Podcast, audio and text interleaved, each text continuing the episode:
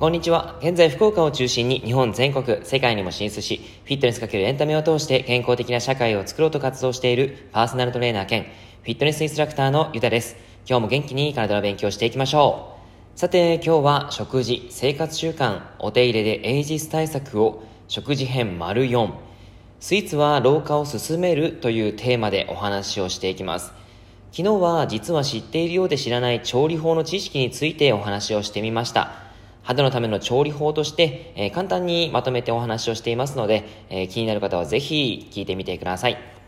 今日はスイーツは老化を進めるということで、えー、冒頭からですね、悲しいお知らせになってしまいましたね。スイーツ好きの方にとって甘いものを控える食生活は厳しく感じるかもしれません。スイーツは砂糖がふんだんに使われているので血糖値を爆上げしてしまいます。ちなみによく聞かれることで、フルーツや野菜を使ったスイーツはいいでしょっていうふうに聞かれたりもするんですけども、答えはノーです。えー、例えばリンゴをキャラメリゼしたタルトは、エイジスの含有量がめちゃめちゃアップしてしまいます。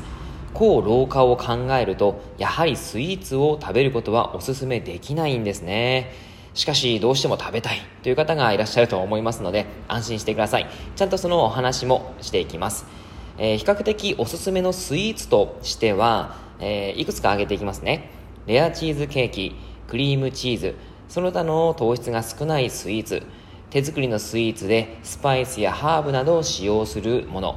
カカオ75%以上のチョコレート、えー、あとは、ちょっとスイーツではないんですけど、さつまいもとかですかね。えー、さつまいもは、ふかしたさつまいもを食べてください。焼いたさつまいもだと血糖値が爆上がりしてしまいます。なので、あの、これもエイジスが増えてしまうんですね。えー、ふかした方がいいです。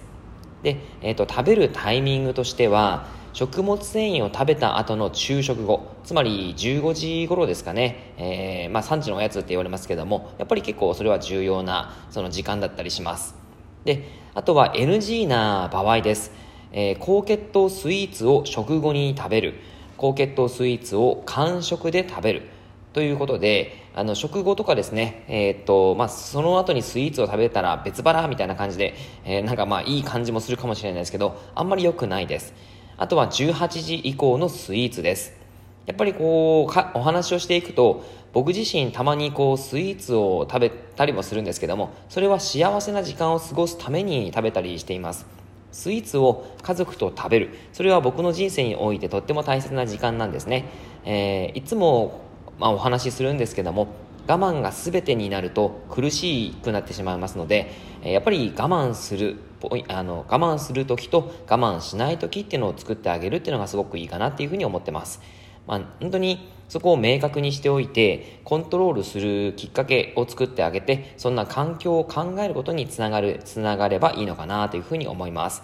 えっと、以前セルフマネジメントのお話をずっとしてましたけども、そこでお話しした通り、自分の行動を変えるためには、環境を作る行動というのが必要になります。意思でスイーツをやめることはできませんので、あのー、結構そうなんですよね。あの、意思で、えー、私はダイエットするのでスイーツをやめますっていうふうに言っても、うん、まあ、1ヶ月やめたとしても、またその後に何かのきっかけで食べてしまう例えば職場でスイーツをもらって、えー、それをもうどうしても食べなきゃいけない感じだったとかですね、取引先で、えー、お菓子を出されてそれを食べなきゃいけなかったとかですね、まあそういったこともあったりするので、やっぱりその意思ではスイーツをやめることはなかなかできないんですね。なので、その環境を作る行動というのが必要になってきます。あの、セルフマネジメントのところでお話を、えー、していますので、よかったらそちらもですね、聞いてみていただけてると嬉しいかなと思います。